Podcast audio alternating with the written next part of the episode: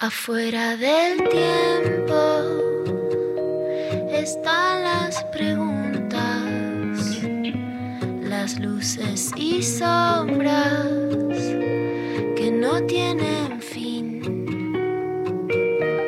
Ahí en la frontera están las señales, besando los bordes por donde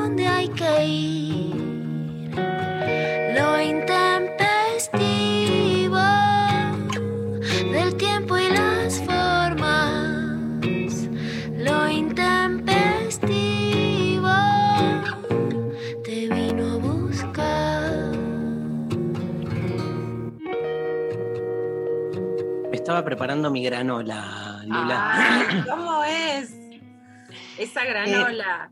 Esta es una granola más clásica y más reducida a este, frutos secos, eh, no dulces.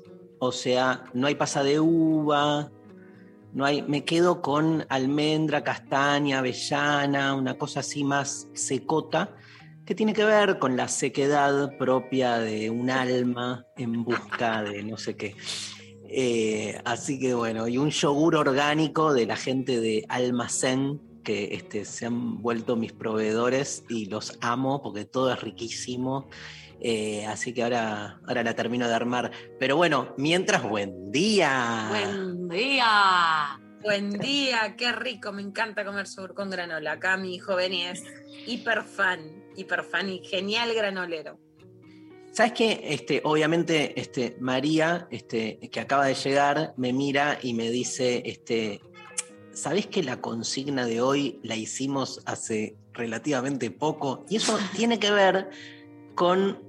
Me, me- me puse a pensar, la, la sostenemos la consigna porque da, da para repetirla millones de veces, pero con la idea de repetición, que es como, alguna vez lo hablamos con Lula, esto de si eh, repetirse es algo copado o no, digamos. Y es como muy, en realidad, ambiguo, porque hay veces que las repeticiones te hacen como situarte, te, te- te enclavan en el mejor sentido, te, te arraigan eso, ¿no? Eh, y vos necesitas de algún modo sentirte, pero y hay veces que la repetición se vuelve una palabra que le encanta a Luciana, que se la voy a decir con todo el clima musical. ¡Aburrido! Muy bueno. Pero bueno, nada, la consigna de hoy, ¿cuál creí es? Que la, Ah, la palabra que me perdón. a decir, porque ¿De sabés cuál? que me encanta y que estoy leyendo este libro, que me fascina. Algún oyente me llamó para que pedirme después, por- me llamó, me escribió por Instagram que le pasé el nombre del libro, que es eh, Los rituales. Para mí la repetición, si es ritual, arraiga. O sea, desayuno todas las mañanas granola, me arraiga, no me Claro. aburre. Pero desayunar todos los días la misma granola me aburre. Entonces, yo Bueno. te, te banco desayunar granola todos los En mi caso, te banco desayunar granola todos los días, pero todos los días tiene que tener algo distinto, ¿entendés? No, es verdad que yo cuando desayuno todos los días granola también me aburro, voy a confesarlo, pero me gustan los rituales, soy muy eh, absolutamente defensora de los rituales. Un En lo ritual. personal, soy una persona que necesito arraigo, entonces lo que me arraiga me gusta.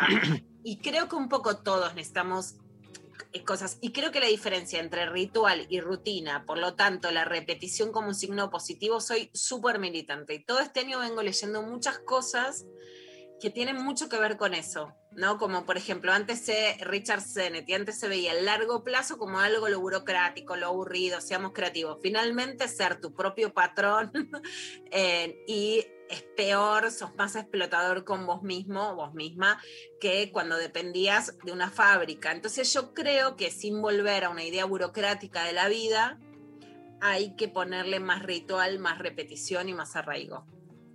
Acabo de hacer a la mañana, antes del programa, un- nunca había hecho un vivo en Instagram a las 9 de la mañana. Solo vos puedes hacer eso, a mí que no me pidan. Aparte, Sophie Cornell me regaló este, para mi cumpleaños la lámpara esa de, de- El aro de luz. el aro Ah, de el aro luz, Mirá qué buen regalo. con lo cual se me veía mucho más hecho Verga. poronga de lo usual porque al pedo me lo prendí. Tendría que haber como escondido esta cara de Destroyer, pero este, me escribieron de una escuela de Peguajó diciendo, vemos tus videos, estudiamos tus textos, somos de sexto año, queremos hacerte una, si querés hacer un vivo. Y le dije que sí, y habían mil personas, digamos, ahí prendidas todo el tiempo, y los chicos prepararon unas preguntas divinas. La profe Ceci, ahí que al final no se animaba a, a- a meterse en cámara, este, y al final la saludamos, pero eh, unas preguntas, obviamente, el 90% de las preguntas eran el amor y la amistad, Ah. como temas, claro. Y sí. Obvio, obvio, pero fue hermosa experiencia. Estaban todos reunidos en la biblioteca, ahí de un Ah, colegio de Peguajó, pero la cámara enfocaba solo a los dos que hacían preguntas. Eh, así que estuvo bueno. Ahora me cansé. Estoy pensando, Ah, volver a dar clase a la mañana, me muero. No me da el siete y media estar eh, explicando cosas. Total, total, pero estaban tan enganchados, me encanta eso. Bueno, hablando de enganches, de ritos, hablemos de la consigna de hoy, ¿no? ¿Cuál es, María? Eh, la consigna del día de la fecha es, eh, ¿cuál es el libro que más te marcó y por qué? Consignaza. Consignaza. Que ya- Nunca antes escuchada. Nunca antes en ningún programa de radio. Menos en este. No vale, Luciana, que elijas las venas abiertas de América Latina, porque ya lo, ya lo elegiste en la. en la- Ok. Hay que, hay que cambiar. Si ya respondí, ahora respondan con otro. Es como que les damos justamente la posibilidad de hacer de nuevo la granola, pero con otro ingrediente. Te dejamos otro de Galeano, igual, si querés. Pero. Tengo otro, pero bueno, no. Yo- ¿Vos qué dijiste? ¿Yo qué dije? No, ni nos acordamos. No ¿Por, qué nos acordamos del de.? Yo me acuerdo que Luciana dijo Pecker. Galeano y porque, bueno, no sé, es algo que, que- que me, me acuerdo porque la marca mucho a Luciana también en su vida. Obvio, obvio. Este, no, estoy pensando que, eh, que hace mucho que no tenemos premios, ¿no? Ayer, ayer no tuvimos premios. Como ayer, por Como ayer. ejemplo. Pero es un montón, es mucho, de ayer a hoy. Hoy tenemos una entrevista con Mex Urtiz Berea, que empieza un programa nuevo as- la semana que viene aquí en Radio Nacional, así que vamos a charlar un poco con él.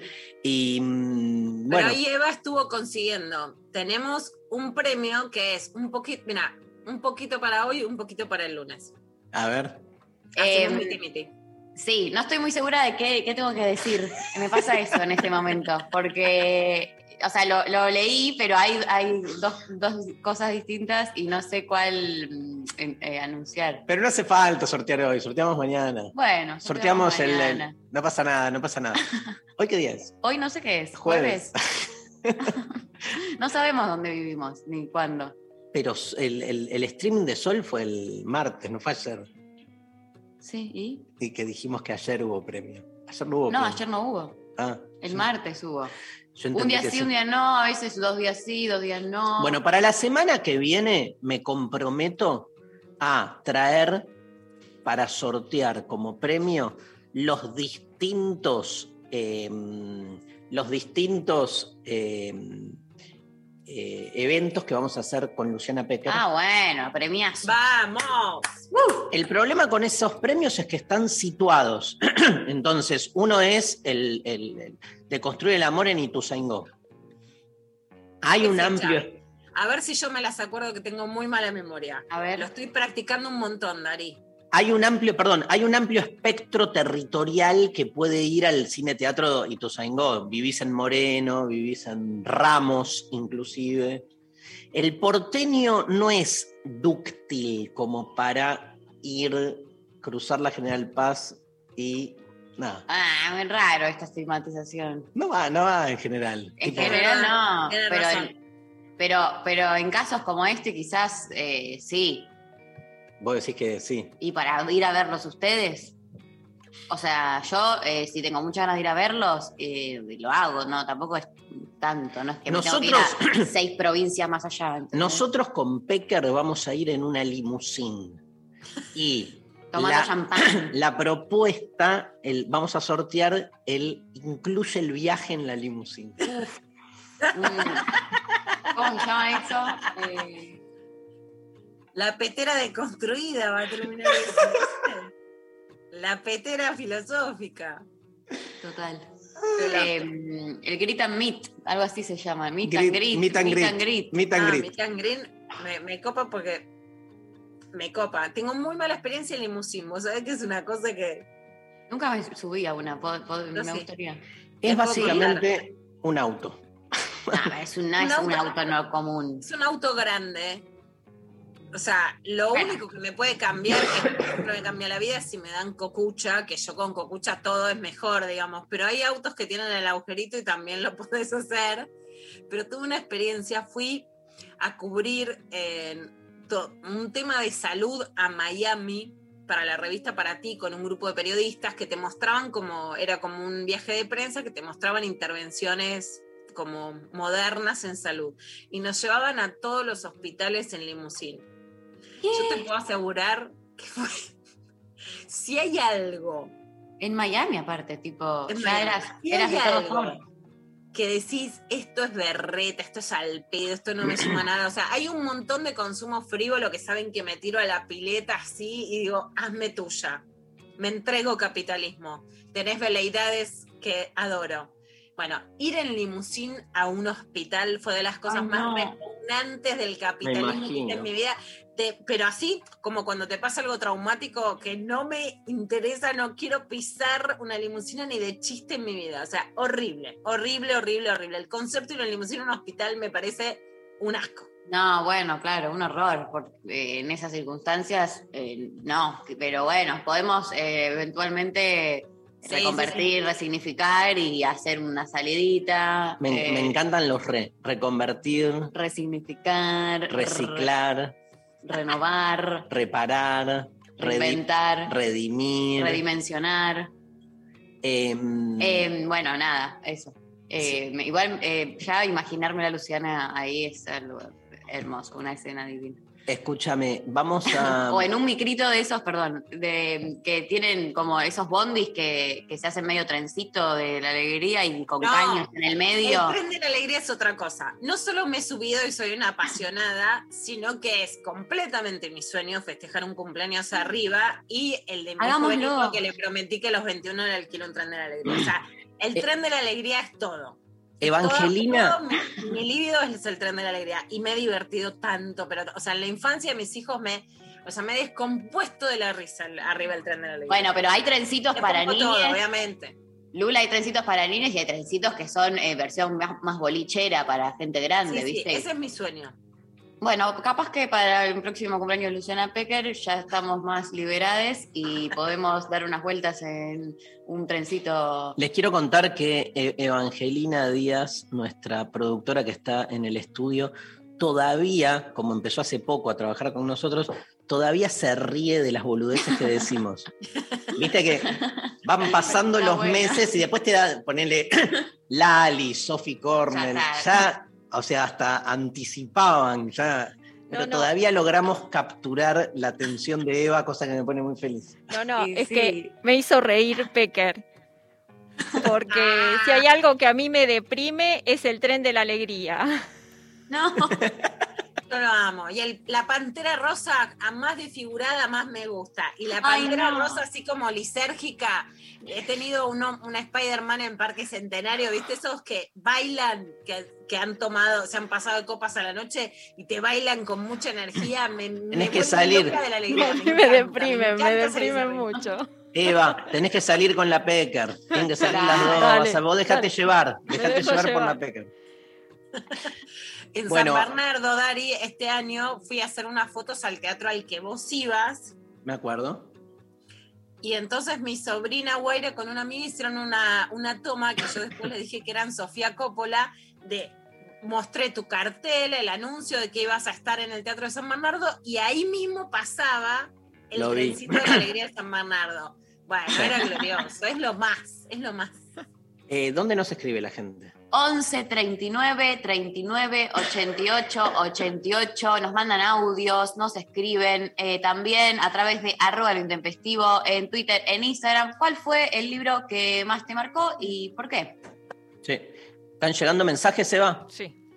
Están llegando mensajes. Listo. Bueno, vamos a escuchar la primera canción y después pensemos, nosotros tenemos sí, que decir nuestros libros. Uno para hoy. Ya, bueno, ahora volvemos de la de la pausa, arrancamos con Gustavo Cerati. Esta canción la pasamos hace poco también. Estamos muy repetitivos.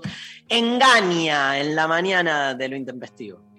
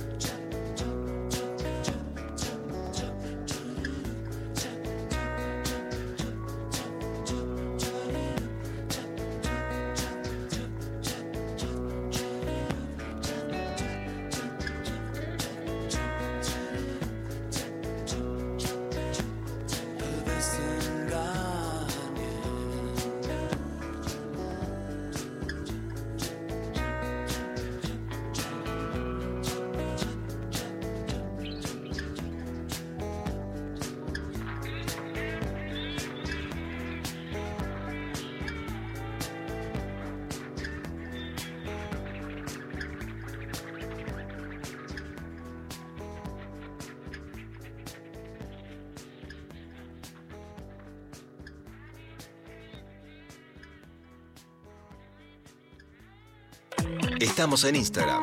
Nacional Rock 937. Estamos escuchando a Cero Kill, Benito Cerati. Hola, sí aquí. Si es sábado, hay joda. Encienden los parlantes. Deja que se quejen los vecinos. En mi caso, pero cuando yo era muy pibito, escuchaba mucho The Doors, por ejemplo, mucho house ambiental, ¿viste? Me acuerdo de mi viejo escuchando I'm Afraid of Americans, que es, bueno, Bowie con Trent Reznor. Y es el día de hoy que Bowie y Trent Reznor para mí son a los dos más grosos. Enciendan los parlantes. Sábados de 20 a 22. Con Cucho Parisi y el francés de los decadentes. En tu casa, ¿cómo te podías revelar de la música que escuchaban ahí, no? Pero sí era todo increíble, imagínate, yo tenía a David Bowie. Por 937 Nacional Rock. Hace la tuya. Desafiar. Escuchar. Nunca nos conformamos. 937. Nacional Rock. La mesa está servida. Hola, ¿qué tal? Divertirse a la tarde está asegurado. Hola, ¿qué tal?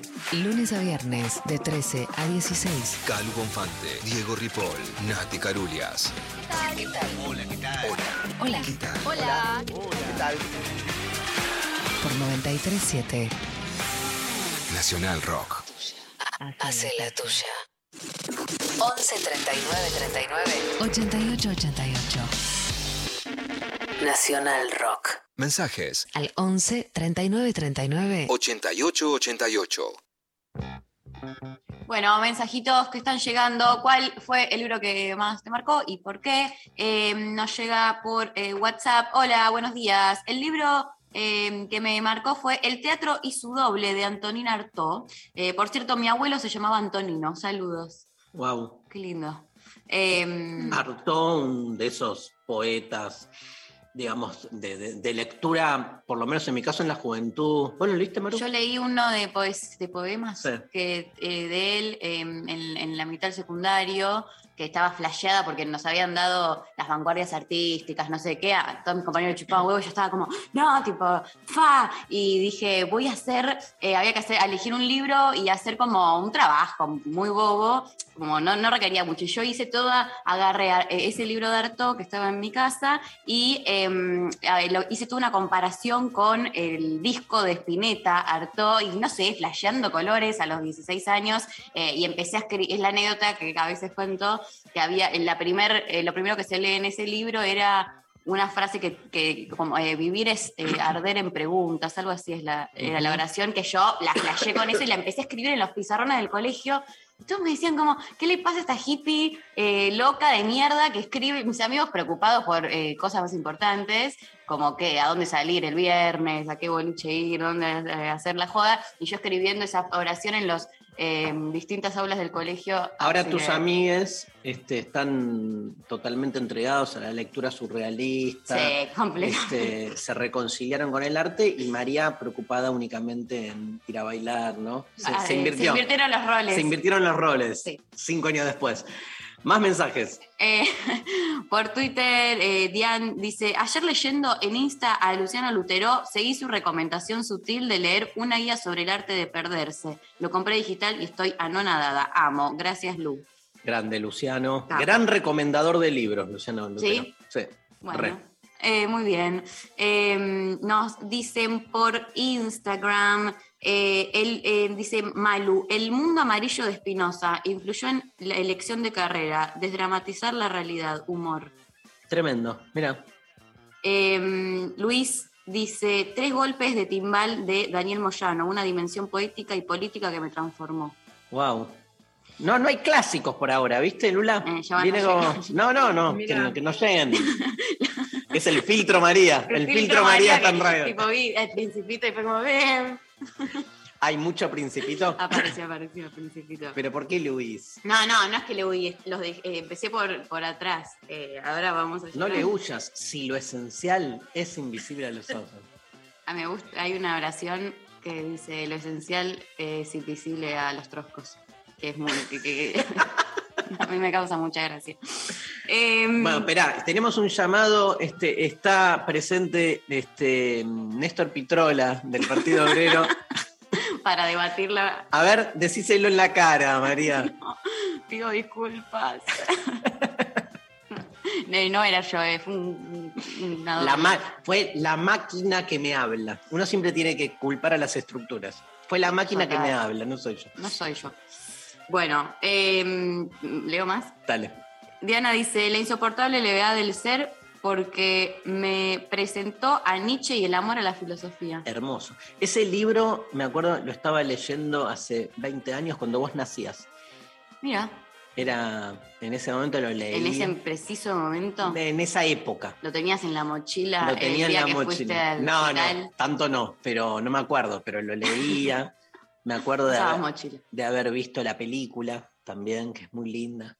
Sí, este, y el libro, toda la primera parte, que es donde cita acá Diana, que este, eh, Kundera habla de Nietzsche, toma un texto de la Galla Ciencia que se llama El peso más pesado y que tiene que ver con la pregunta que se hace Nietzsche, que es, ¿qué pasaría si la vida se repitiera eternamente? Si todo lo que hoy hacemos supiéramos que lo volveríamos a hacer siempre por siempre, ¿qué harías? ¿no? Si harías lo mismo, cambiarías. Hablando de repetir. Hablando de repetir, es justo la insoportable levedad del ser para eso. Bueno, hay audios, hay muchos audios. ¿Escuchamos, Eva? Hola, Intempestivos. Bueno, eh, prendo la radio y escucho la consigna y me encantó porque siempre esperé este momento.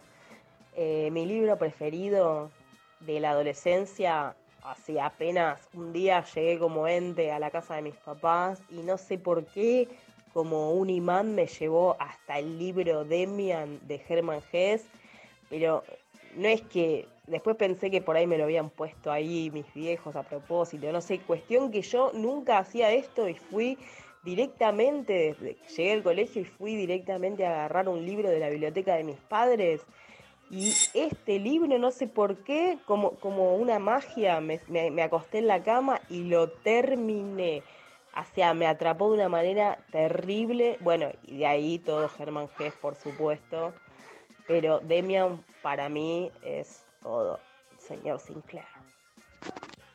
Bueno, dos cosas. Hermann Hesse, ni hablar, un autor por ahí, ah, no sé, ahora no sé si se lo está leyendo mucho, pero en nada, los que No. somos de otras generaciones me parece que sí, ¿no? Todos los libros que, que están diciendo de Ari Milan Kundera, Arto, Germán G, son todos libros muy clásicos de nuestra adolescencia. Una idea de, a ver, la, la institución escolar te quería hacer leer lo que a vos no te gustaba y en los recreos se leía, viste, surrealismo, filosofía, otra, Sí. otra cabeza. Eh, Total. Eh, igual, de- y después, no, me quedé pensando, Lula, lo que decís, porque después se empezaron a dar esos textos en las escuelas, con lo cual se dio... Por eso lo digo, que eso cambió. Claro. Yo, por ejemplo, siempre a mis hijos les digo que son la generación anti-Pink Floyd. Ellos Claro. quieren leer lo que les da la escuela. A mis hijos particularmente les gusta la escolaridad y les gusta Claro. leer lo que les dan en la escuela. De hecho, les dan buenos libros en la escuela. Pero, pero cambió también un paradigma de que, de que la lectura era alternativa a lo institucional. Total. Y lo otro que quiero marcar ahí con el, el audio que acabamos de escuchar es la que también me interesa trabajarlo a otro nivel, que es el ideal de me leí el libro de un tirón, lo empecé y lo terminé en el acto, como si eso le añadiera un valor, ¿no? Que no lo sé, ¿eh? Eh, digo, tiene su onda, pero también, digamos, yo ni en pedo me leo un... Es más, si veo que estoy avanzando hacia el final, lo paro, porque me parece como que... Pero ¿sabes por qué? Porque me parece que hay algo que, que se me escapa de la lectura, como que necesito estar en silencio, quedarme pensando en alguna de las cosas que leí.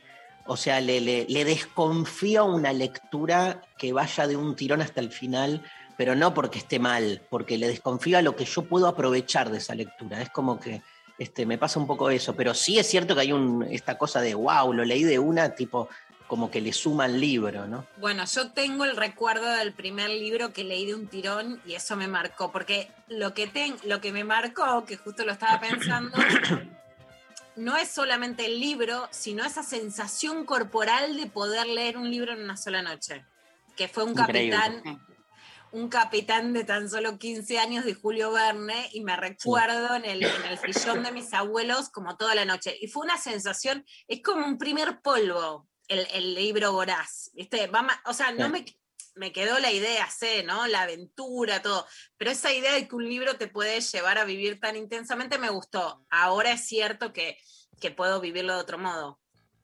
¿Me pones otro audio, Eva? Buen día, amores. ¿Cómo están? Un libro que haya marcado mi vida, difícil decirlo. Pero esta etapa de mi vida eh, la están marcando Pensamiento monógamo, terror poliamoroso de Brigitte Vasallo y que se llama Ley. Y estoy a la mitad de Ética promiscua de Dossie Easton y Janet W. Hardy, que son libros sobre relaciones no monógamas. Y la razón es que hace ya mucho tiempo que vengo rechazando eh, vincularme monogámicamente porque no me funciona, porque no me siento cómoda. Pero yo estaba como en un punto que me estaba sintiendo rota, que estaba sintiendo como que era yo el problema, eh, que no sé. Y estos libros fue como que, ah, no, no sos vos, es el sistema. O sea, me dieron como un montón de perspectivas que no manejaba, un montón de herramientas para comprender lo que, me, lo que siento, lo que me pasa y cómo manejarme en ese nuevo paradigma. Este, así que que estos libros, que son los primeros que estoy leyendo al respecto, quizás tenga alguno más, son los que están marcando mi vida. Bueno, tremendo. Este, el libro Ética Promiscua no lo conozco, ahora lo voy a googlear, pero me reinteresa. El libro de Brigitte Vasallo es eh, bellísimo, es este, impactante, es ameno, porque sin dejar de ser provocativo en lo que plantea, no deja de ser muy amoroso en, en el modo que tiene. Bueno, a Brigitte la hemos eh, entrevistado eh, el año pasado en este programa. Y quiero decir que el libro llega a la Argentina gracias a Luciana Pecker, ¿no? que es la que lo ve en, España y lo propone en la editorial Paidós, que finalmente lo edita, pero es un libro. Así que le digo la oyenta, se lo debemos a la Pecker, el que ese libro esté ahí. Un librazo, ¿eh? este, como para entender la cuestión post-monogámica. Bueno, vamos a. Se viene un clavo de noticias este, y se viene Mex a las 12, así que hacemos una canción. Después seguimos con los mensajes, con los audios, así que síganos escribiendo. ¿Cuál es tu libro, el libro que más te marcó? Este, Ojos de videotape, ¿te gusta, Ay, María? es de mis canciones favoritas del mundo mundial. Bueno, dedicado a mi hija, María Stanriver, Ojos de videotape, Charlie García.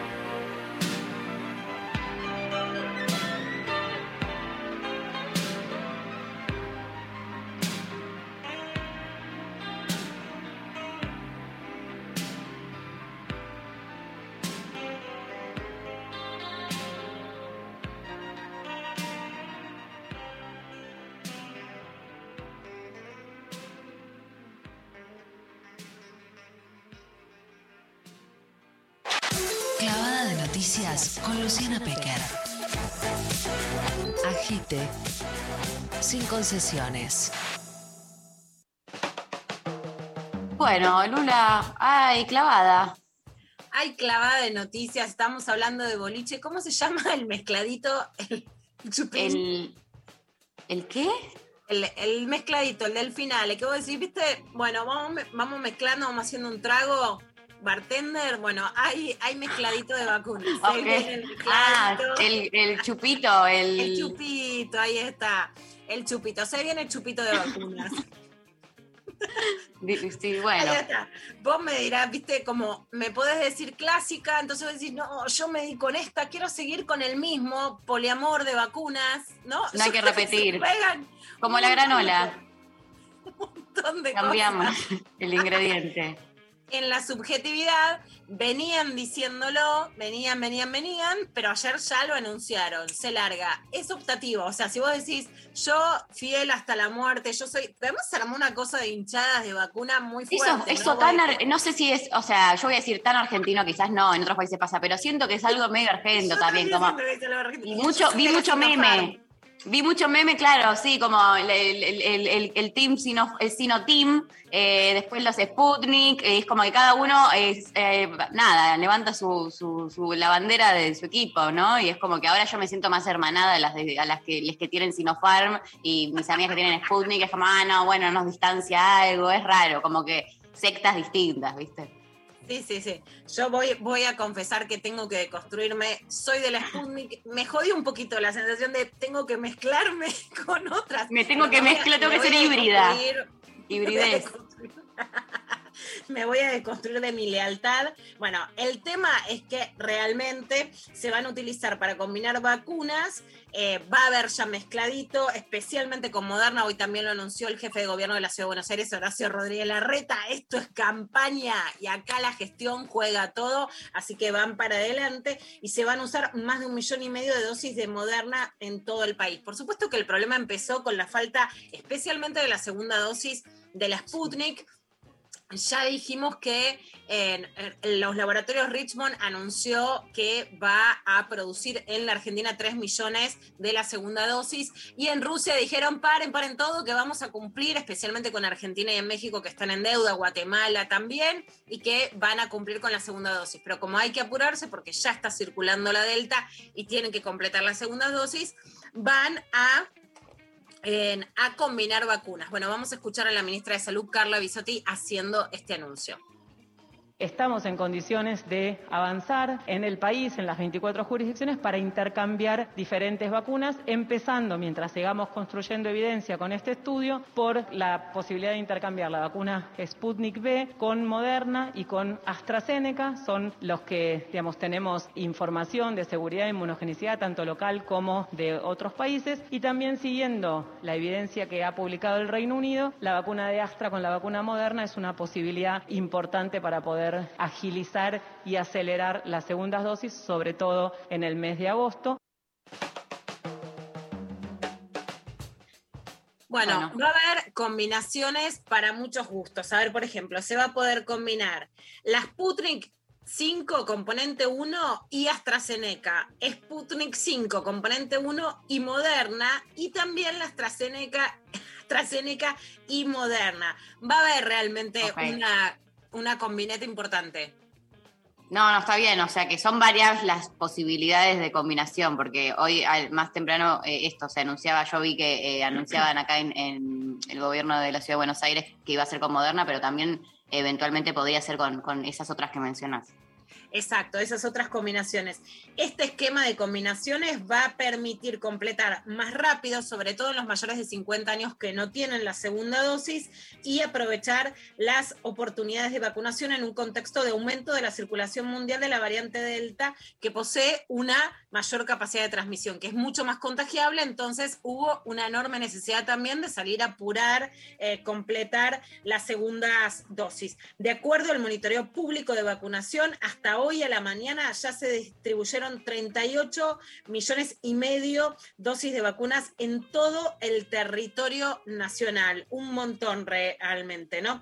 De este total, más de 25 millones de personas, 25 y media, fueron inoculadas con la primera dosis y 7 millones 745 mil cuentan con el esquema completo de vacunación en la Argentina. Vamos a ver qué decía el ministro de Salud de la provincia de Buenos Aires, Nicolás Kreplak, sobre la combinación de vacunas.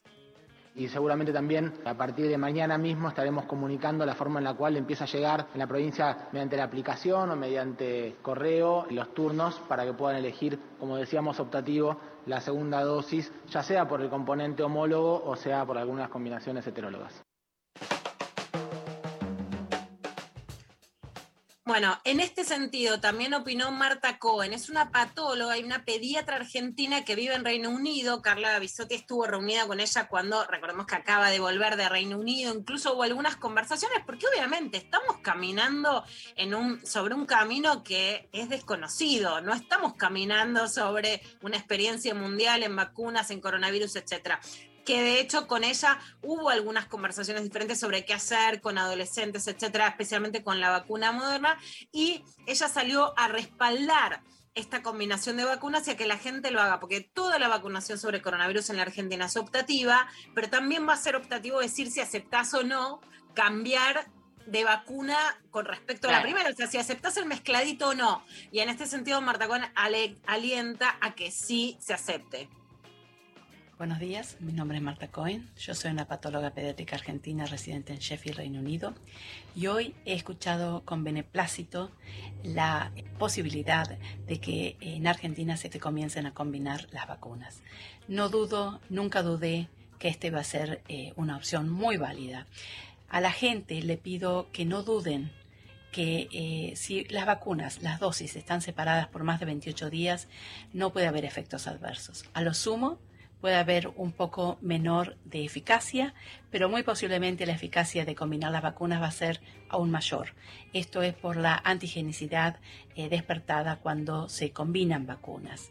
Eh, eso fue lo que se observó eh, en Europa cuando hubo que combinar Oxford AstraZeneca de primera dosis eh, y cancelada la vacuna en Europa, dieron segunda dosis de Pfizer o de Moderna, la inmunidad fue mucho mejor.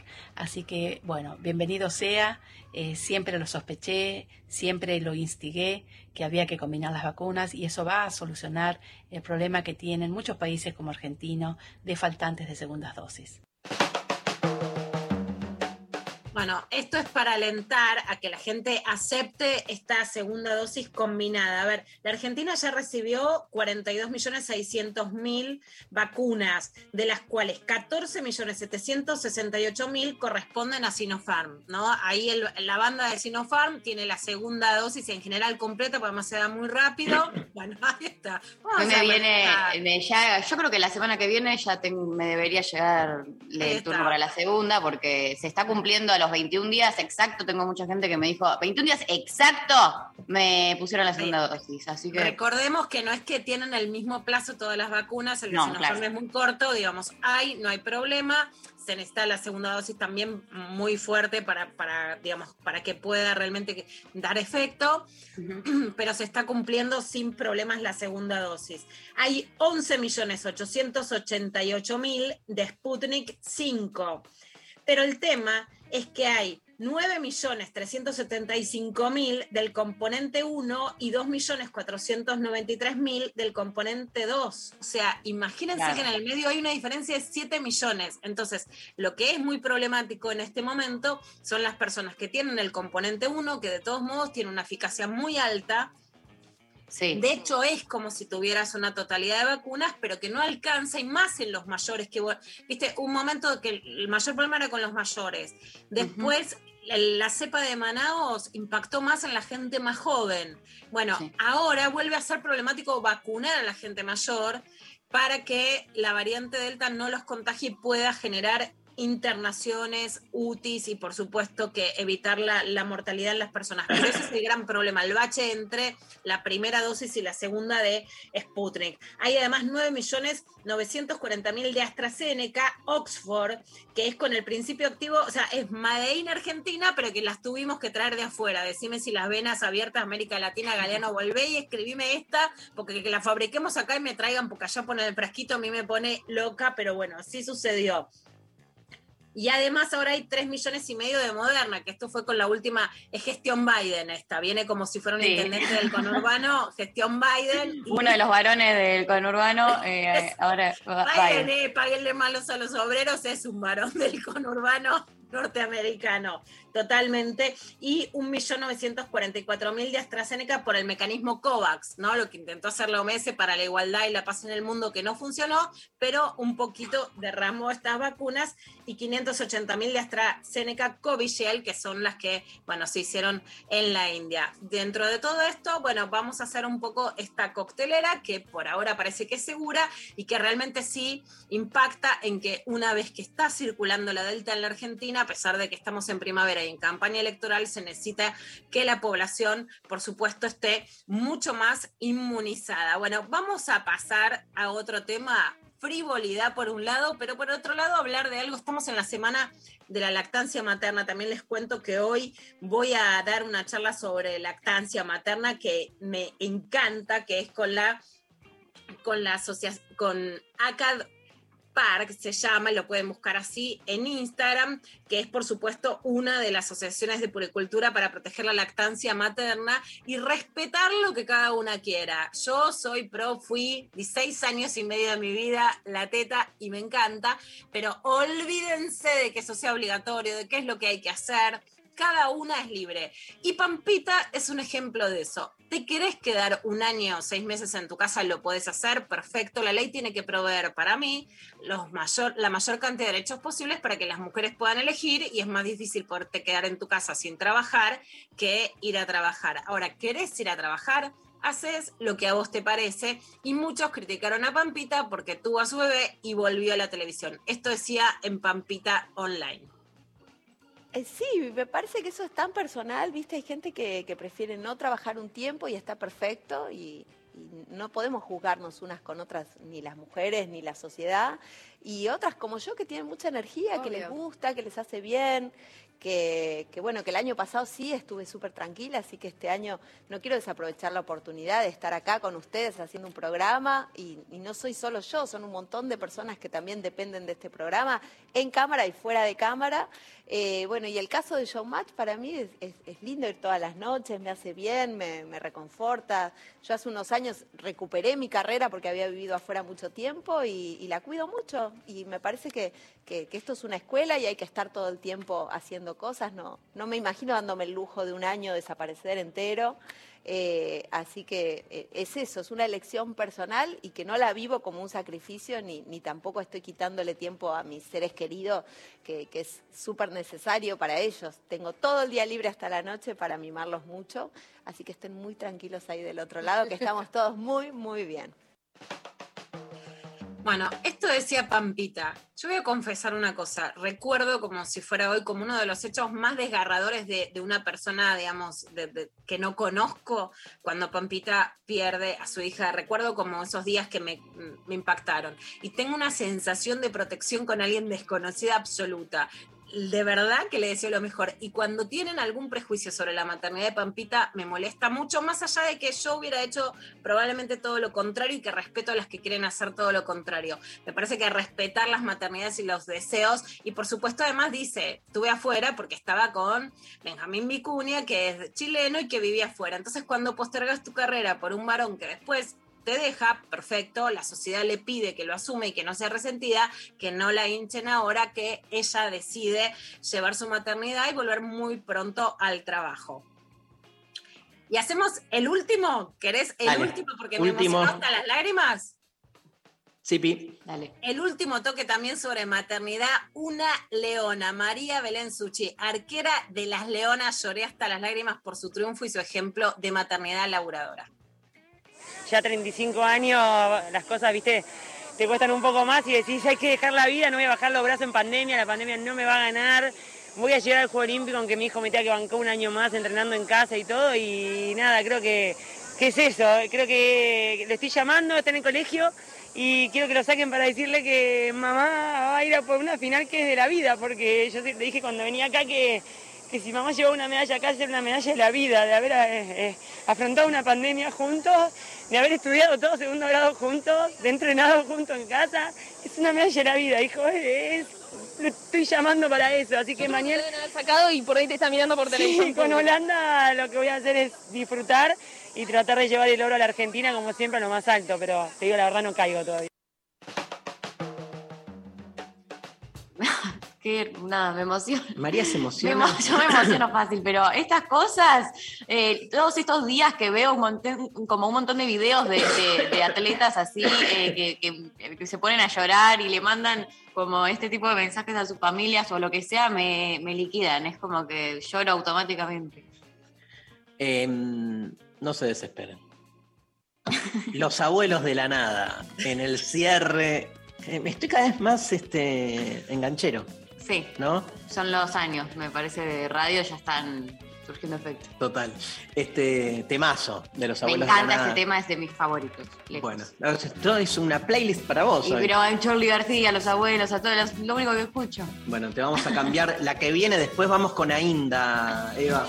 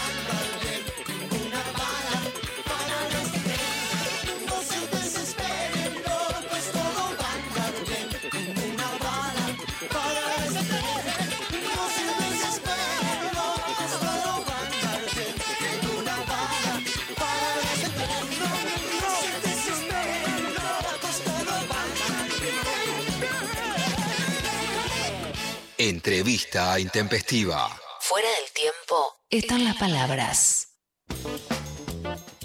Qué placer, qué placer que a partir de la semana que viene este, nuestro programa va a llegar al aire.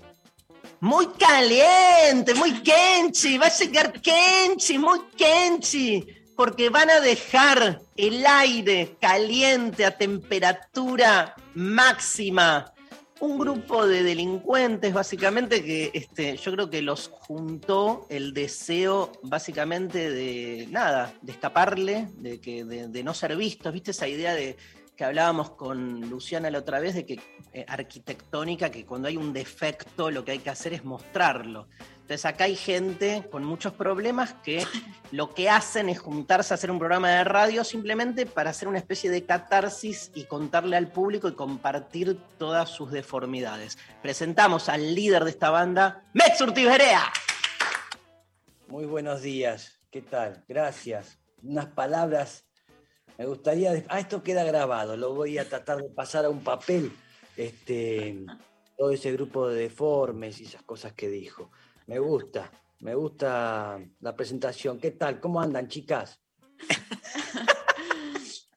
Muy Es- bien, es un- muy bien. Veo creo- que estás aprendiendo un montón de sol despeinada.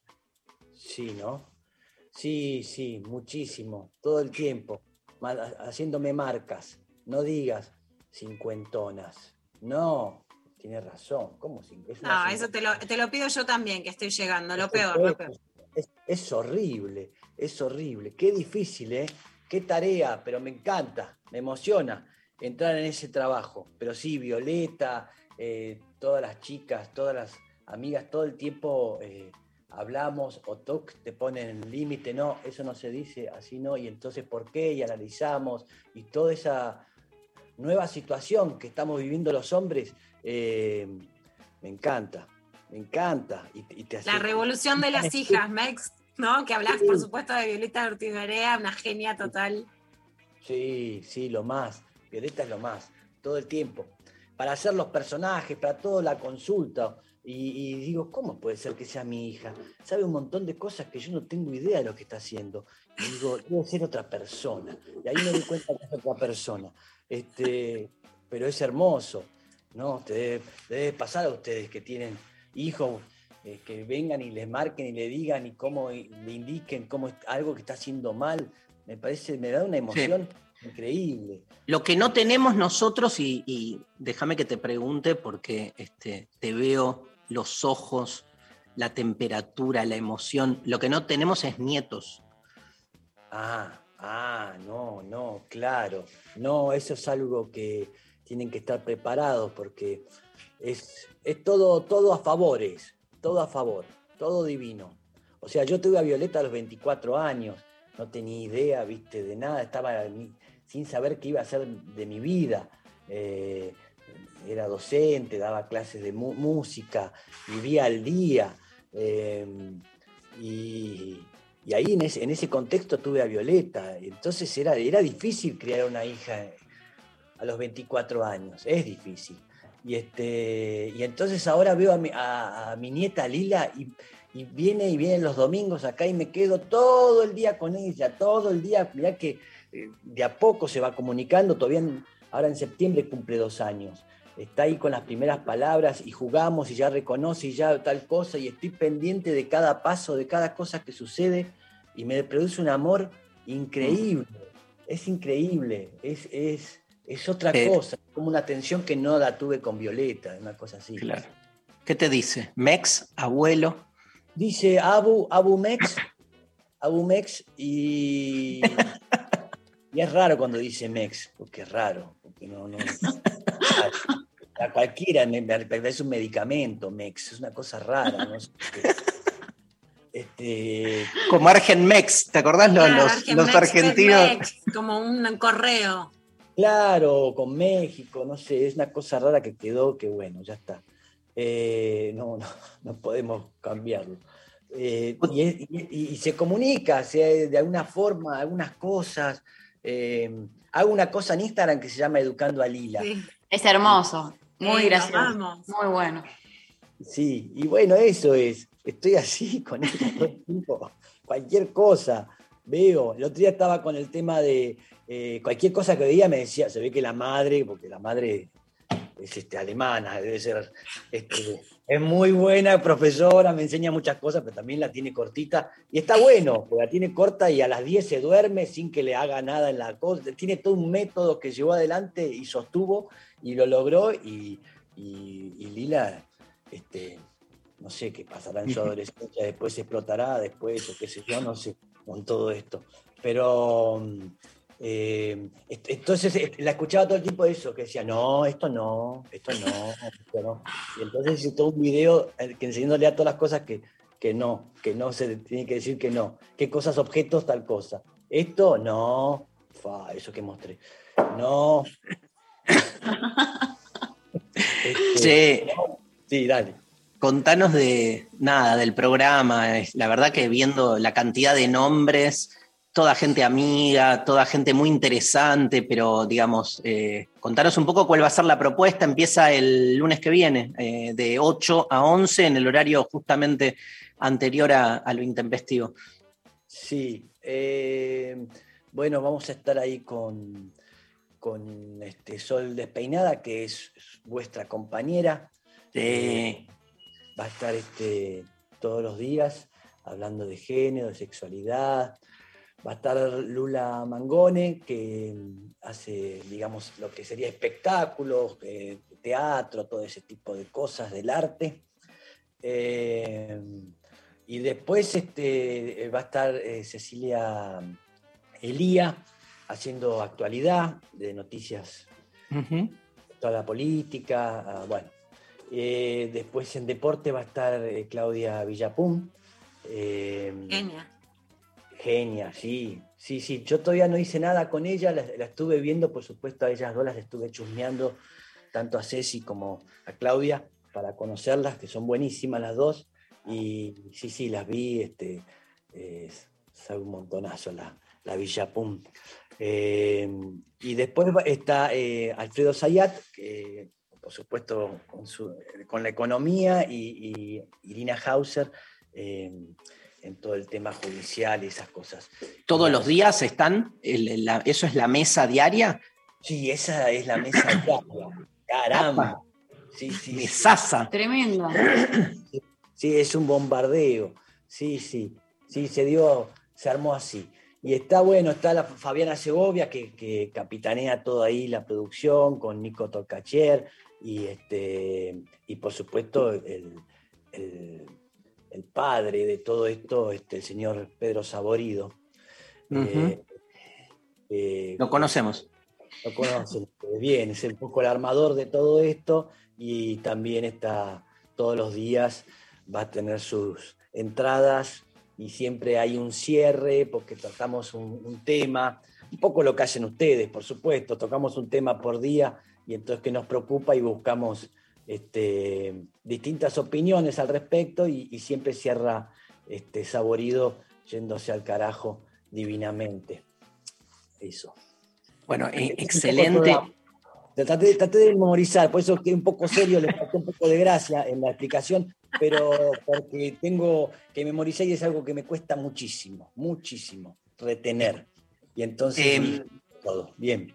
El título, me encanta el, el- el- el masculino, ahí el el mañana, ¿no? Este, jugando un poco con que es de mañana, pero planteando un poco el futuro. ¿Fue pensado o fue un acto así de abrupto dionisismo que apareció? Estábamos acá en casa, donde vos conocés, este, donde hemos embebido algunas cosas, estás con tu hija, no sé si puedo contar todo, pero bien. Por Ahí, favor, ya en está. ese- en ya está, ¿no? Perfecto.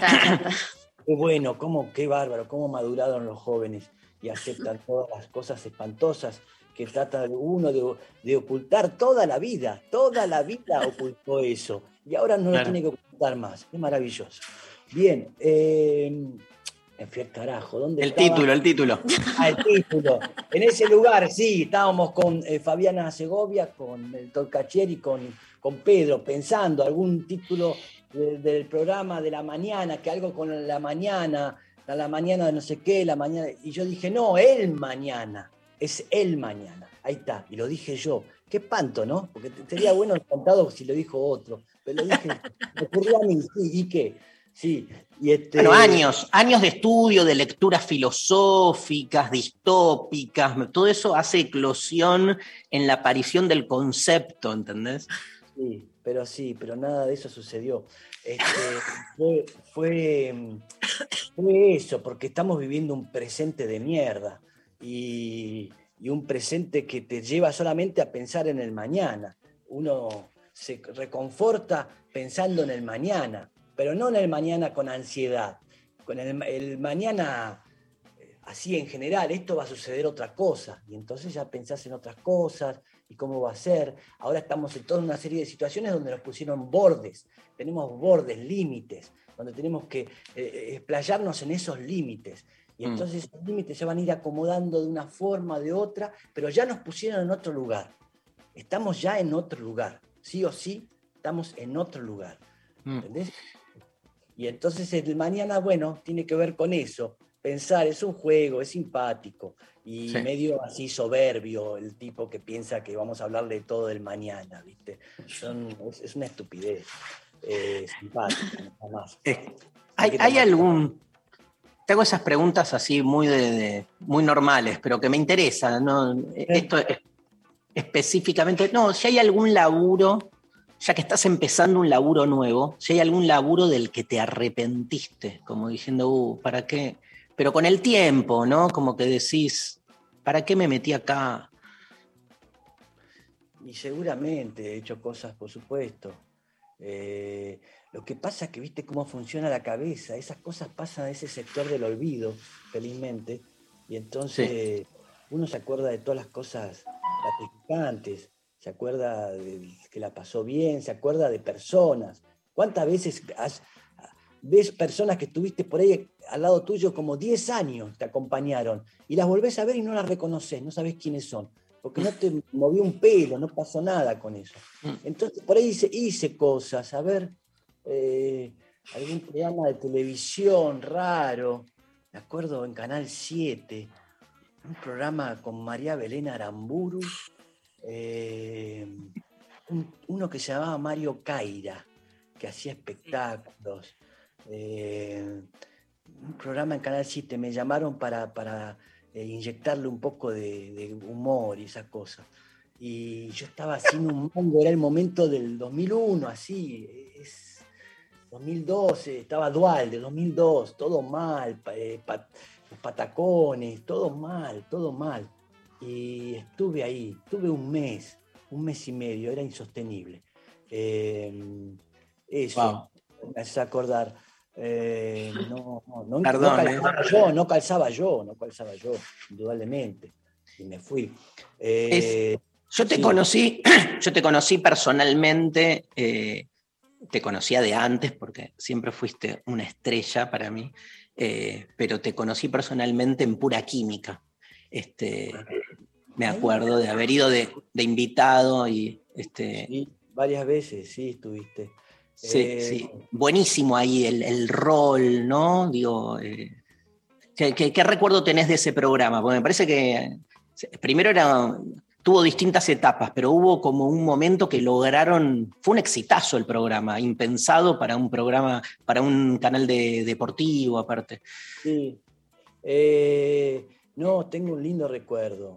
Eh, tuve siete años eh, trabajando ahí. Y me llamó, me acuerdo, un amigo eh, que era gerente de ahí de ESPN y me dice, che, te quieren acá para un programa. Y le digo, pero yo no tengo nada que ver con el deporte y todo eso, no tengo idea. Y es lo que le dije yo, me dice el tipo. Como que él estaba de acuerdo y no quería que yo vaya. Y, pero, pero me insisten, me dice, me insisten. Y entonces fui, hablé y lo, que, lo conocí a Pavlovsky por primera vez. Ahí en una heladería nos, nos juntamos. Y entonces yo le planteé, eh, porque yo creo en los programas que, que es como lo que sucede entre ustedes, que tengan biología, que sucedan cosas, que pase, que, el- que esto hace la complicidad con el público. Entonces yo le propuse a, Germán que, que él era el conductor del programa, pero yo era el capitán del programa. Entonces ya Mirá. estaba plantando un conflicto. Y a partir del conflicto era, era la base de eso, todo el tiempo. Entonces yo me detenía y como capitán y, venían todos los invitados y entraban en el chiste y yo les regalaba la cinta de capitán y el otro se enojaba porque lo hacía bárbaro Pavlovsky, se enojaba y me ponía en duda. Y eso hace una ficción diaria. Yo creo que era, era el, gran atractivo, esa relación y que todo el mundo entraba en ese juego. ¿Entendés? Porque venía después, tengo la, tengo la cosa de capitán de Palermo, tengo la de todos los jugadores de fútbol, tengo. Fue medio mundo aparte. Fue medio mundo. Sí, tengo, sí. tengo los guantes Goyen, el arquero de Independiente ex, acá, digo, fa, viste, estaba viviendo un mundo que no lo, no lo podía creer. Eh, y se dio, se dio porque funcionó esa combinación con, con Germán. Este, después cuando vino Montero fue difícil, fue, de- fue diferente, porque no era Germán, entonces había que hacerlo de otra manera. Eh, no entraba en el juego, ¿viste? Montero en otra onda. Y, y bueno, estuvimos dos años y terminó. Pero tengo recuerdos divinos. Toqué con un montón de gente, le entrevistamos a Serrat, a, a- a- a Rafael, a. ¡Oh! Pero ¡oh! cosas que en mi vida me imaginé estar ahí entrevistando y hablando. Yo me todos. quedo, yo me quedo con dos, dos situaciones que me quedaron, me van a quedar de acá hasta la muerte. Una que la entrevista, una entrevista a Bilardo que me llevaron este, a, a participar de esa entrevista y para mí fue el sueño por mi adoración con Bilardo que me lo llevo. Y lo segundo es que me gané un celular porque metí un gol, metí un gol en un juego que hacían, que fui con unas zapatillas hippies que me compré en Purmamarca y le pegué a la pelota y la metí en un agujerito y me gané un celular y a los 20 días me lo robaron. Fue increíble, o sea, lo que gané es como la historia, la representación de lo que creo de la vida yo, que es la contingencia absoluta. Pero mirá todos, que... los- todos los jugadores profesionales que también participaron y perdieron, dijo, Dios hizo justicia. Total. Todo sacó, te aviso. Pero es así, la relajación del que uno no, vos no tenés ningún compromiso, eso es genial. Nada, ¿entendés? nada. Entonces, te va a salir bien. Y el tipo profesional, porque iban los profesionales a hacer el juego. Este, no, fue- Y el qué divino, sí, me acuerdo perfecto. Esa entrevista con Bilardo fue tremenda. Tremenda. Tremenda. Él seriamente cuenta sin que uno se ríe las cosas que hacía y decía. ¿Viste? Lo que decía Andújar, que, que, que- ponía, eh, iba, iba a La Plata, iba, para no ir solo, manejaba, iba solo, puso un maniquí al lado de él, con un señor con una gorra y un coso así, como que iba con alguien, para que no lo asalten. Tenía todo, siempre tiene una estrategia y una táctica ante cualquier cosa, cualquier cosa. Entonces viajaba con un tipo al lado, un maniquí, y lo más normal, eh, lo que le hacía a, a la mujer, bueno, la mujer siempre le, le- le escribe todo, eh, le hace ver los partidos y que le anote la cantidad de corner que tiró cada uno, tiene un cuaderno, ¿no? Eh, Esto, eso sabemos, este, sí. Sí, sí. Después agarra y agarra un papel, hacía esto, eso me impresionaba. Agarra un papel, dice, y anoto. La fecha del día, yo estoy acá, escribe una cosa así. Y lo hace un bollo y lo tira en la, en la cocina. Y pasan días y el papel sigue ahí. Y entonces la hace ver a la mujer ese papel hace cuánto que está ahí y lo hace abrir y que de- con la fecha se da cuenta que está desde hace cinco días ese papel en la cocina que no debería estar. ¿entendés? Pero la pone a- a- en la limpieza, la mujer a prueba, una cosa rarísima. Lo del diario, está- lo, lo de Clarín, cuando empezaron a hablar mal de Clarín. Eh, eh, la verdad es que lo, lo- lo cacheteaban mucho por el Mundial Sí. 86, lo criticaban, lo criticaban. Y entonces salió en, en la tapa de Clarín que, que la selección no iba, que era toda una porquería, no me acuerdo qué era la cosa. Entonces me dice, ¿sabes qué hice yo? Agarré, eh, le dio plata a todos los... Los, Los canillitas. Los canillitas, desde de, en la, de la avenida Corrientes, desde Callao hasta el obelisco, a todos, y todos le dieron vuelta a la tapa, entonces la gente veía la contratapa y no veía la tapa. Y con eso se quedó tranquilo. Cinco cuadras. Cinco cuadras. No, no. Un personaje, este, hablábamos recién antes de otra época, claramente, ¿no? Este, y, y unas bizarreadas que por ahí a la mayoría no se la tolerás y con él hay como una cosa este, como más, más condescendiente, me parece. No, porque todo eso lo hace concentrar al tipo. Todo eso necesita todo el tiempo de todos esos hechos para después eh, que se, se reafirme, se, se confirme eso. Y Claro. entonces eso le da seguridad, por eso las cábalas, la, la- llegaban con el tema de, de- de Sergio Denis. eh, yo soy la aventura, na, na, na, na. iban cantando con el ómnibus hasta llegar a la est- a la est- al Estadio Azteca de México y tenía que terminar el tema exactamente en la puerta del Estadio Azteca. Y entonces el tipo que manejaba iba despacito, iba haciendo tiempo, tenía que ser exacto, porque lo habían hecho y habían ganado, y había que repetir todo lo que habían ganado. Pero lo peor, epi- epistemológicamente hablando, es que así ganó. ¿entendés? O sea, no hay manera, no. no hay manera de comprobar que no haya sido eso, porque terminó saliendo campeón. No, porque vos sabés que eso lo concentra y sabés que eso va a ser a favor, no entendés por qué, pero al- al- a eso va a funcionar. A Troglio, que le hizo cortar todos los cactus que tenía en, en, eh, porque traía mala suerte el cactus. Entonces eh, le dijo, era el edificio, el edificio en, en- en Italia donde vivía Troglio. Le dijo, tenés que sacar todo eso de abajo. No, pero es todo el edificio. no, no, no, los vecinos, no puedo. Yo, lo tenés que sacar. Y a la noche lo, sacó, lo llamó y le dijo, ¿lo sacaste? Eh, Sí, fue el hermano de noche, a las 3 de la mañana, sin que lo vean, a cortar todo ese ¿viste? Todo que le desapareció. Pero mira el caso, el caso de Troglio, ¿sí? Nos fuimos hablando de Bilardo, pero se lo merece. Este Troglio, que es un identificado con gimnasia y Bilardo con estudiantes, a Troglio le pones el micrófono y le decís quién es el tipo que más te marcó y dice Bilardo. Le chupa un huevo Troglio, lo de estudiantes, gimnasia, o sea, este, puesto ahí reconoce, digamos, la, la inspiración, ¿no? No, no. No, bueno, tiene todas las características de alguien que está en otro lugar y eso siempre eh, admirás eso. ¿Vos reconoces Sí. inspiradores hablando de, y ya para ir cerrando, eh, inspiraciones en tu vida? Eh, ¿Tuviste maestros, maestras, gente que te haya influido en tu vocación?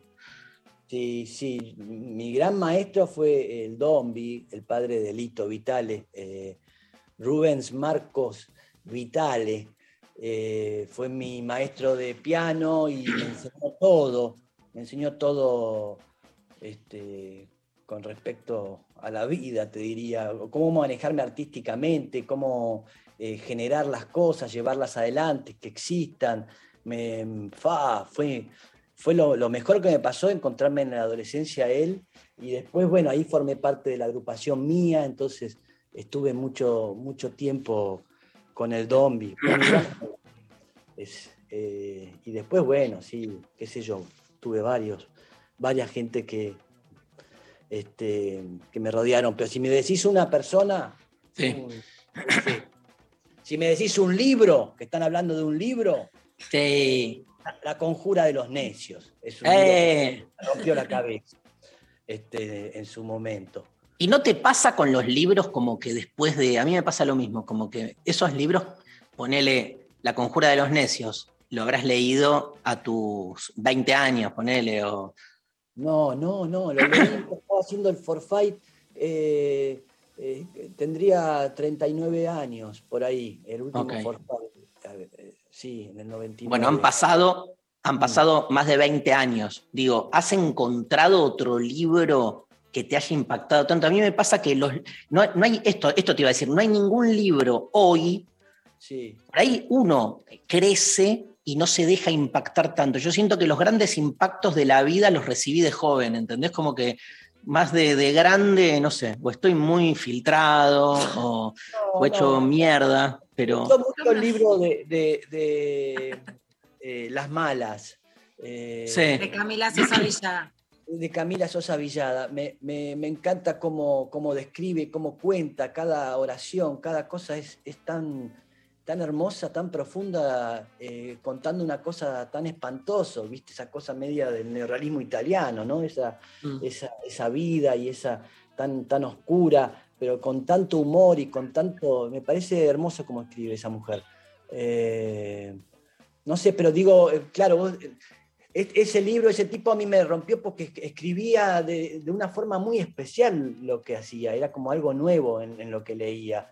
Lo de Kennedy Toole, ¿no? ¿Cómo se llama? Sí, Kennedy Toole, John Kennedy Toole y el personaje Ig- Ignatius Reilly. Sí. Sí. Y la vida del tipo, rarísima. Un Sí. tipo que se suicidó a los treinta y pico de años y, y nunca había visto su novela editar. Se, se- se deprimió porque no se editaba la novela. Y la madre, la madre rompió las bolas y lo llevó a una editorial y insistió, insistió, insistió. Y después Me mata novela. eso. Yo sí tengo que elegir un libro que no, no, durante el programa todavía no, no lo había elegido. eh, me quedo entre muchos con el libro del desasosiego de Fernando Pessoa, que son textos que Pessoa escribió y que, esto es lo loco, nunca lo vio, ni siquiera, digamos, eh, no, editado ni hablar, pero nunca lo vio en, en su conjunto como libro, ¿no? Entonces, esta idea de que la obra excede al autor, para mí cada vez es más eh, evidente, ¿viste? Digo, un autor puede estar pensando en cosas. A mí me pasa, a vos te debe pasar, Mex, que a mí me, me- paran muchas veces, bueno, esa charla que te escuché, no sé qué, me generó y te cuenta toda una serie de desencadenamientos y vos decís, pero si ese día, nada, me dolía el orto, ¿viste? Estaba como pensando en otra cosa y sin embargo es eso, hay, hay un don ahí, que es la clave para mí de, de eso, de la inspiración, el don que es algo que uno hace sin querer hacerlo y sin embargo No, generan bien. eso y en tipos como vos, viste, y me imagino, digamos, desde la actuación, la música, todo lo que haces, eh, eh, mucha gente No, se no. inspira. No, no somos gente de, de decir vamos a hacer tal cosa porque nos vamos a llenar de plata. No nos sale eso. Hacemos cosas y algunas cosas funcionan y otras no, y qué sé yo, y nada más, y esa es la ambición, no hay otra. Pero el que está pensando eh, hacer la novela ya es un estúpido, qué sé yo. Pero ¿qué pasa, Mex? Y ahí voy, cuando una novela marca tanto una generación, te contaba antes del aire, y te- bueno, te agradezco a mi hija Uma, la marcó absolutamente graduados, es ultra fan, es la novela, la serie de su vida, cuando volvimos a sentarnos en el sillón a ver la tele todos, y no se me olvida que les, les agradezco y te agradezco que, bueno, que, les pedí un video para sus 15 años, porque en, en estos 15 que no pudieron hacer las pibas en pandemia, eso fue un regalazo, ¿no? Pero ¿qué pasa cuando la marcas tanto a, a también a una generación con, con una novela? Yo digo novela porque me encanta el género novela, ¿no? Como, como graduados. Sí, qué sé yo, es, era rarísimo. La verdad que fue en el 2012, un montón hace de eso. Eh, y qué sé yo, todas cosas que empezás como estábamos hablando, no sabés qué va a pasar o qué sucede, o nada, cómo va a pegar, cómo iba También a ser. una novela que tenía mucha relación con el rock, con la idea del rock, de Villa Gesell, ¿no? De cómo Sí. creces diferente. Pegó mucho en los nostálgicos, toda una época que Mucho. entonces estaba representando toda esa época que, que no, no está ahora. Entonces enganchó mucho y mucho también en la pendejada, así como tu hija. Pero la verdad que en ese momento éramos los Beatles. Era una cosa, íbamos a grabar a cualquier lado y se llenaba, explotaba. Fue una cosa fuerte, fue, lo, fue sí, lo más popular que hice. Eh, Ah, ¿sí? después- Sí, sí, sí, fue lo más popular, sí, desde luego. Era- Yo creo era- que el, el mañana, el mañana puede alcanzar el mismo grado. Pero estoy hablando de televisión, en radio sí, el mañana lo va, sí, sí. En, en- en radio sí. Sí, o, o sea, si, si el graduado hubiera estado en radio, no te lo podría responder, pero en mañana en radio sí, sí, sí, supera ampliamente. Sí, sí. Bueno, te vamos a escuchar con muchísimo amor, ¿eh? El- Sí, estamos, estamos muy, muy, con muchas ganas. Ayer estuvimos reunidos con Miki, con toda la gente del Nacional Rock, eh, todos, todos divinos, eh, divinas personas eh, acá en casa, eh, planeando, ideando y, y, cosas para hacer. Este, la verdad que va a estar entretenido. La vamos a pasarle bonito. Y, y- y hagamos algunas veces, algún, que cuando se pueda, hablar entre nosotros y hacer esos pases, esas cosas. Ya lo Sí, comprometo. pase, pase, pase, pase, pase. Eh, aguante el pase, loco. güey. Pasala. Dale. Gracias, Mex. Gracias a usted. Beso. Mex Urtiberea pasó por lo intempestivo, lo pueden escuchar desde el lunes con él mañana, lunes a viernes de 8 a 11 aquí en Radio Nacional Rock. Vamos este, con música Ainda, querida Eva, y un temazo de Ainda, el más lindo para mí. Mare Magnum. Estoy a un paso de entender que se va a terminar, gusta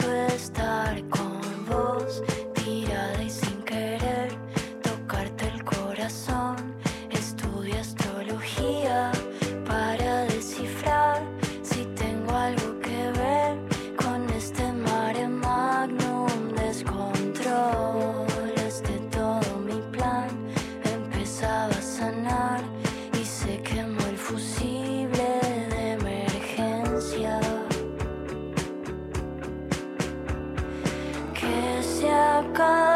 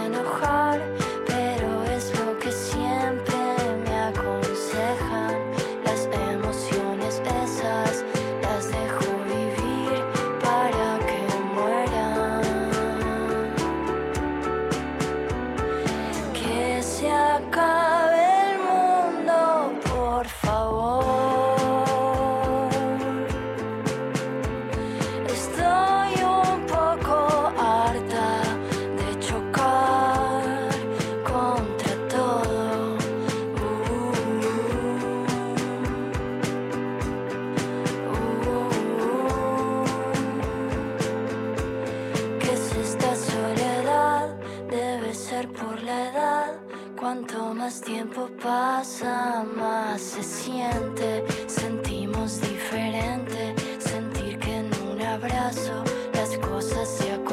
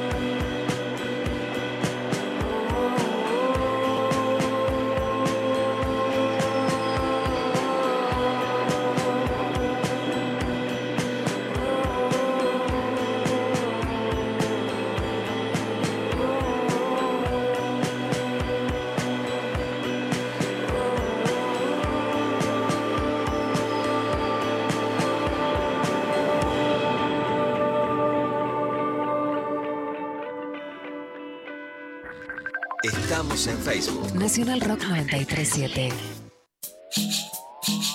Los jueves a las 20, Atajo. Atajo.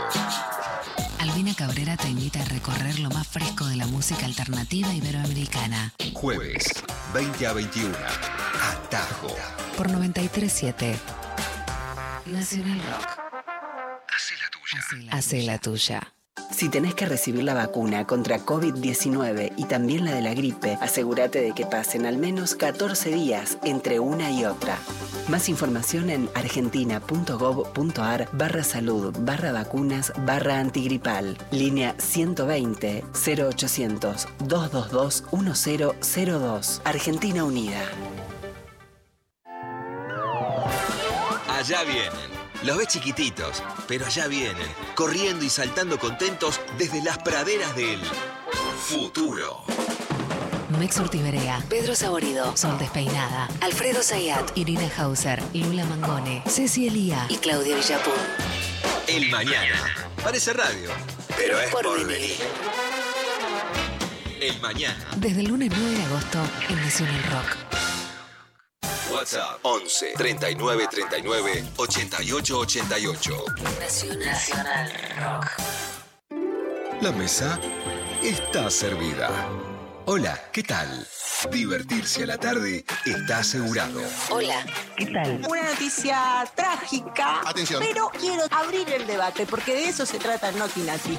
Lunes a viernes de 13 a 16. Una mujer fallecida, una familia angustiada, se acerca y con su ramito de flores, su carilina en mano porque no paraba de llorar, dice, momentito, momentito, frename toda esta situación. Esta no es la señora, no, no, no es mi suegra. Calu Bonfante, Diego Ripoll, Nati Carurias. ¡A mí devuélvanme la plata! No, señora, no. Ya le velamos al, al familiar. Este familiar ya está velado. Ni siquiera lo tienen que velar ustedes. ¡Denme los 7 mil dólares del cajón! Hola, ¿qué tal? Hola, ¿qué tal? Por 937. Nacional Rock. Hacé la tuya. 93. 7. Nacional Rock. Mensajes de audio al 11 39 39 88 88. Me encanta porque estoy leyendo acá en Twitter, nada que ver, ¿no? Pero acabo de leer un tweet de una persona, una, una, una mm, mujer que dice, una guricita me dijo en el gimnasio recién, ay, pero tenés un cuerpazo para la edad que tenés, no pareces de esa edad. Y pone entre paréntesis, estoy tuiteando desde una celda porque la asesiné. Tráiganme whisky y mis cremas. Yo, yo pediría cocucho y mis cremas también, Las completamente. cremas clave. Más, además, más si me corren con lo de la edad. Pero es. La Ojo que pregunta me es. gusta ese piropo. Te hago te iba a hacer esa pregunta, Lula. ¿Es un A mí me piropo? gustaría que me digan eso. Es eso, no es un piropo choto. Porque, ¿qué querés que te digan? O sea, hay, hay como un reconocimiento de, de- de la edad que es clave que uno se reconozca en su edad. Entonces, que te digan que, este, sin embargo, se nota que trabajas el cuerpo, siempre fuera de los estándares hegemónicos, ¿no? Obvio. Pero eso, como que Completamente. no sos Mira, hay un una frase de Luciano Lutero en el libro de Galanes Inmaduros que a mí me encanta para los varones, que sí siento y creo que es el hallazgo de él, que están muy, no apendejándose como al pedo, pero que él, él rescata como que hay que ser vitales y no inmaduros. Y lo Claro. convertí en lema para mí también. Yo no quiero ser pendeja, pero quiero ser vital. Y para mí eso tiene mucho que ver con el cuerpo. Es como mi lema para llegar y transitar los 50 o la segunda mitad de la vida. No tengo 50 todavía, pero allá voy. Como la, la idea de la segunda mitad de la vida es, no quiero ser joven, pero quiero ser vital. María Stanriver. Hay un montón de mensajitos. eh, por ejemplo, por Instagram nos escribe Marce, dice, también esto pasará, Milena Busquets. Después ella vino a Baires y corrí a conocerla. Es un flash. Mira. Ay, qué linda. Yo le, eh, leí entrevistas a ella que me gustaron muchísimo. Me encantaría leerlo. Leí muchas entrevistas a Milena Busquets. Eh, hola Intempes, nos dicen por WhatsApp. Un libro que me marcó fue el Nuevo Testamento, que me llegó por la educación religiosa y que si bien cuestiono su apropiación por parte de una institución, me parece que tiene planteos interesantes y válidos para reflexionar. Y hace poco leí La Mujer Rota y me movilizó bastante. Hermosa es muy hermosa siempre.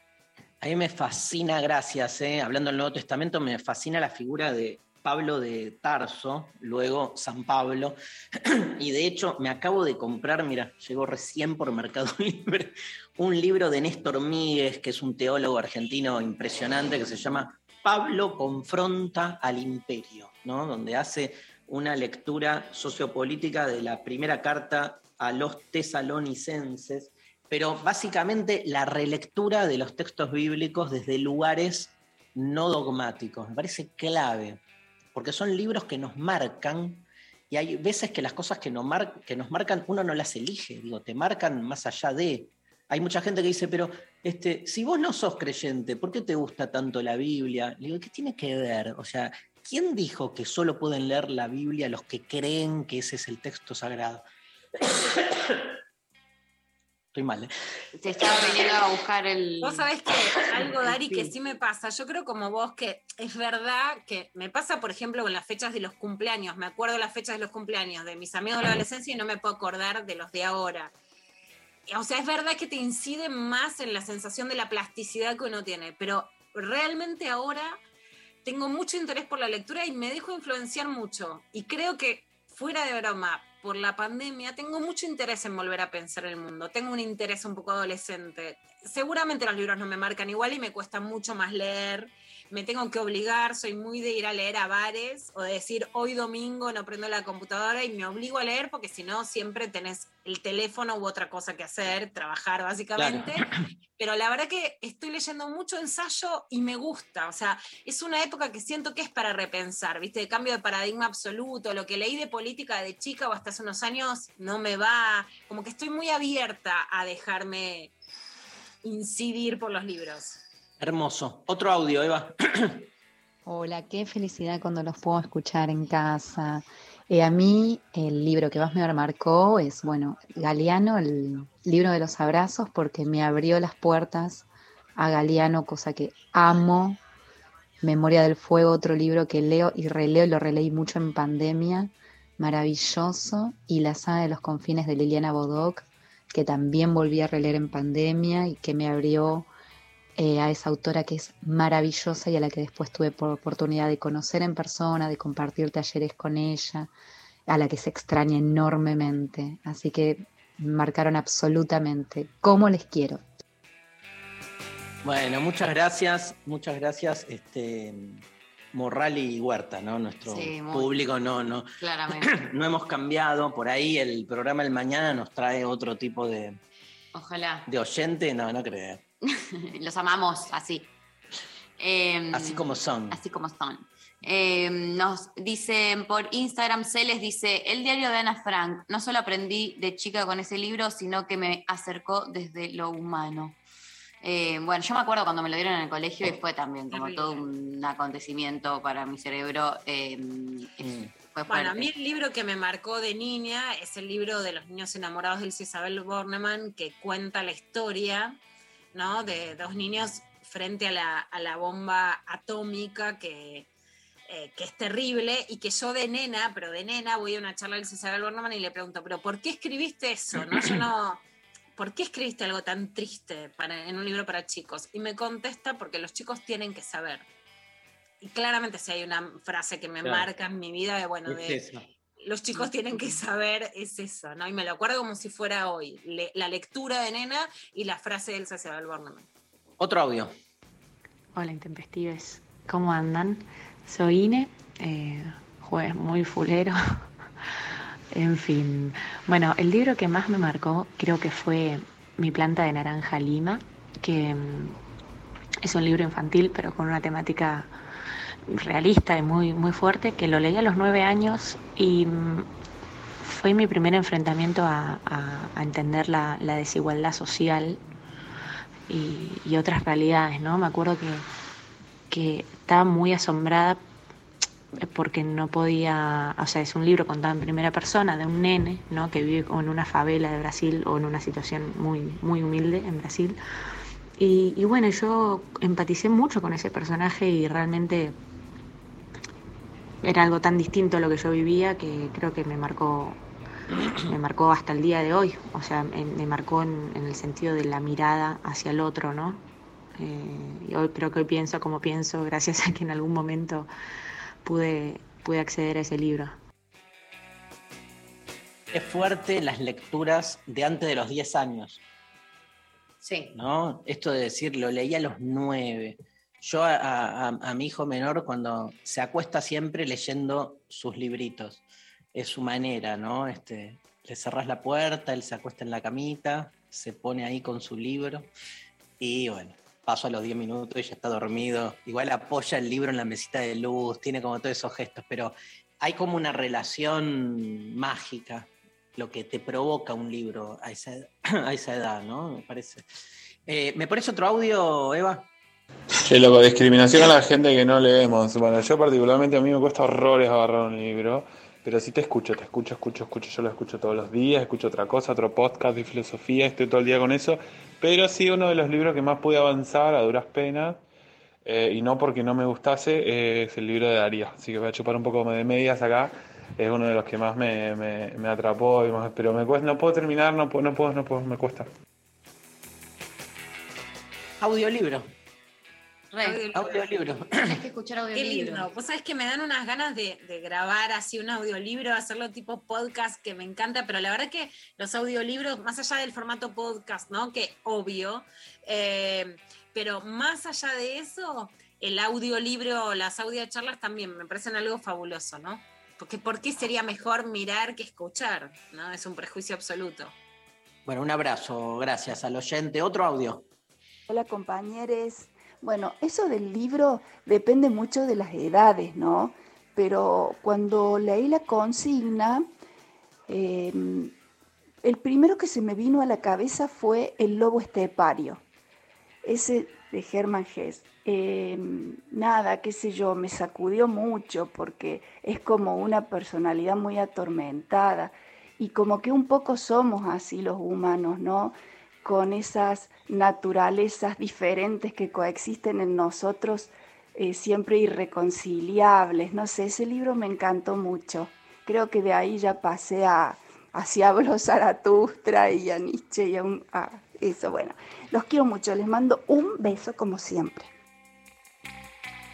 Eh, de, de Hermann Hesse a, a Nietzsche hay un, un vínculo, hay un puente, ¿no? Este, obviamente. Hesse es como un Nietzsche for Dummies. ¿Ah, sí? Sí, sí, tiene como algo así como... Es choto el Fordamis igual. Sí, pero bueno, hay, hay como en, hay, hay como una cosa de iniciación que te instala cier- Mm. ciertas problemáticas. Puede ser. Yo me, me acuerdo cuando. eh, ¿Te acuerdas unas vacaciones que era. Yo no me había llevado ningún libro y me dijiste. Compremos este. Pum, el lobo este padre. Tenía 14. Sí, 15. me acuerdo, me No acuerdo. entendí una verga. Y mm, lo empecé a leer. Nunca lo terminé. nunca lo terminé, pero me, me acuerdo como que me re.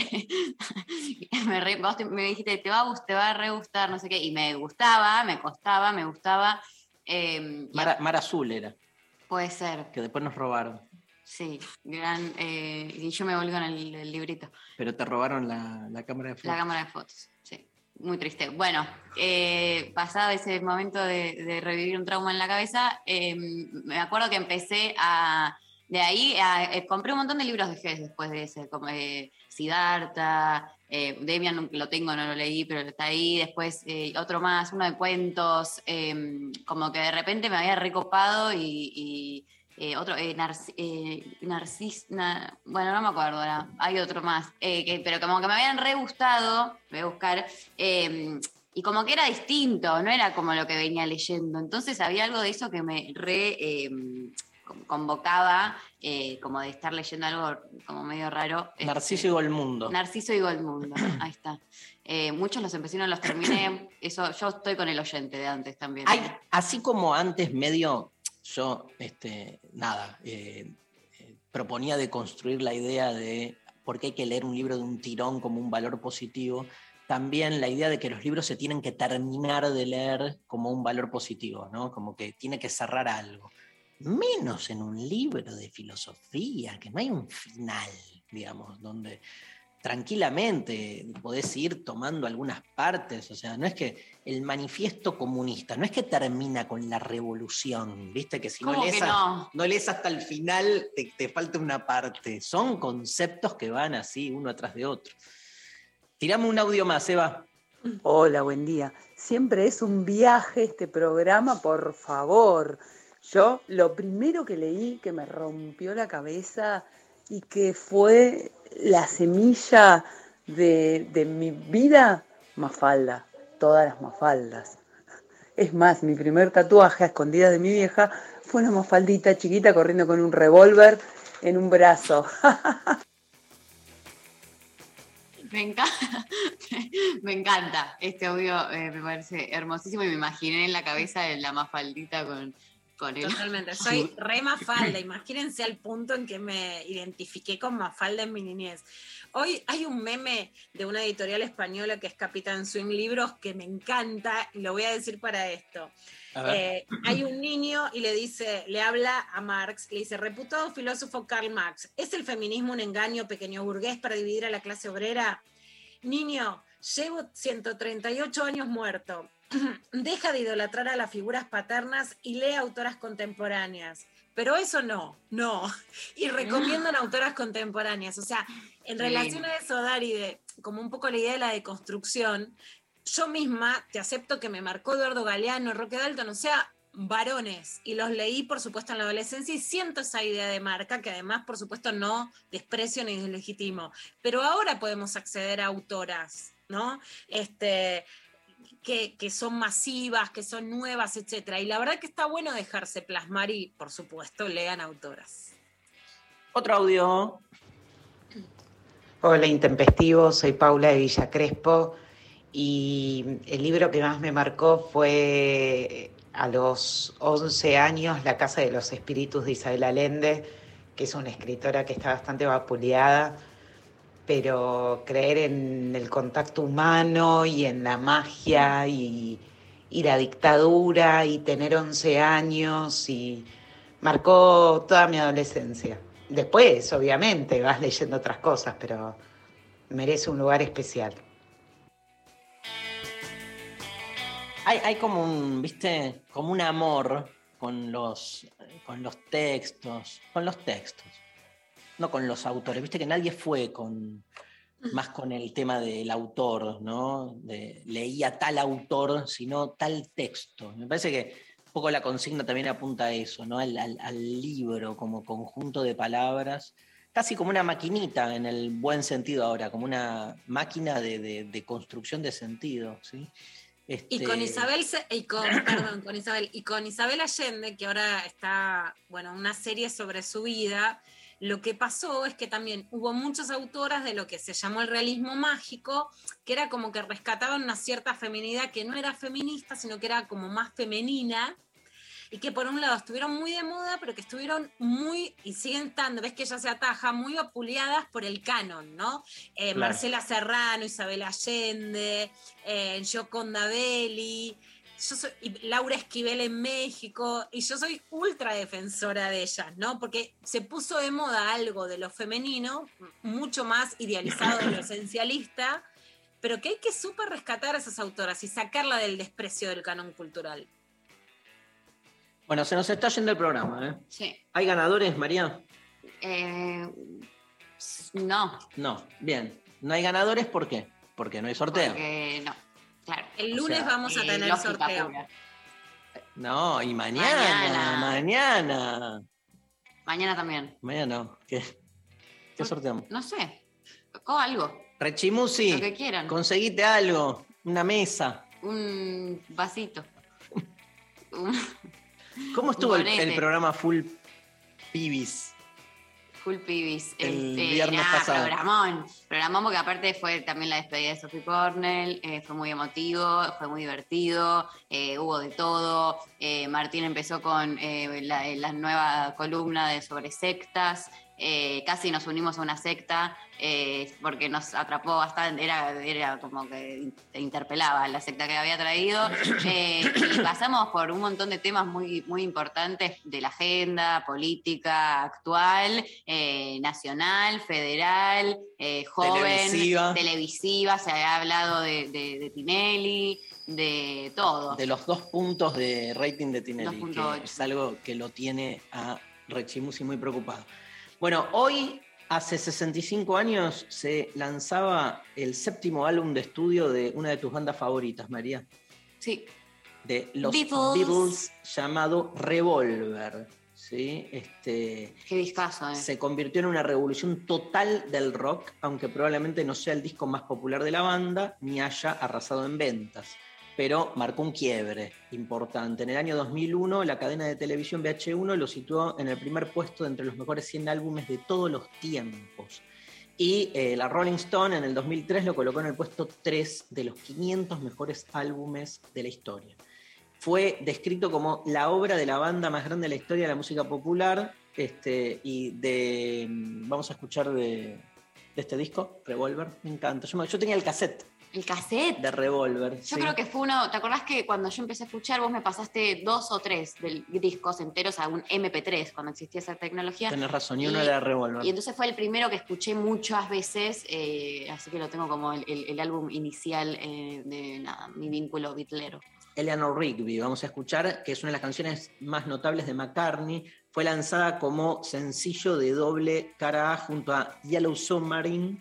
Eh, y después, bueno, eh, integró Revolver. Es interesante lo que este, nos, acá nos preparó Lali, que eh, Ringo metió, esto es muy loco porque viste que entre la composición, digamos así, grupal, uno dice, yo metí este verso. Entonces Ringo Starr metió el verso que dice Father Mackenzie. Me lees, María, que no leo un carajo. No sé Father- dónde acá, estás. Father Father Mackenzie. Mackenzie writing the words of a sermon that no one will hear. Father Mackenzie. Y que originalmente la frase era Father McCartney, ¿sabías? Ah, mira. Mira. Que claro, porque writing the, eh, escribiendo las letras, eh, las palabras de un sermón que eh, nadie va a escuchar, significa. Tremendo. Bueno, este, gracias a todo el equipo y estuvo Nazarena este, en la operación técnica y el chino. Y el chino. Y el chino. Gracias Eva, gracias Lali. Lula, nos vemos, nos vemos. El lunes yo, el Nos lunes vemos. te veo. Nos vemos ustedes pronto. Se ven en. Nos vemos pronto. Este, y nos vamos escuchando Eleanor Rigby. Este, bueno, hasta mañana. Gracias por acompañarnos en la mañana de la Nacional Rock.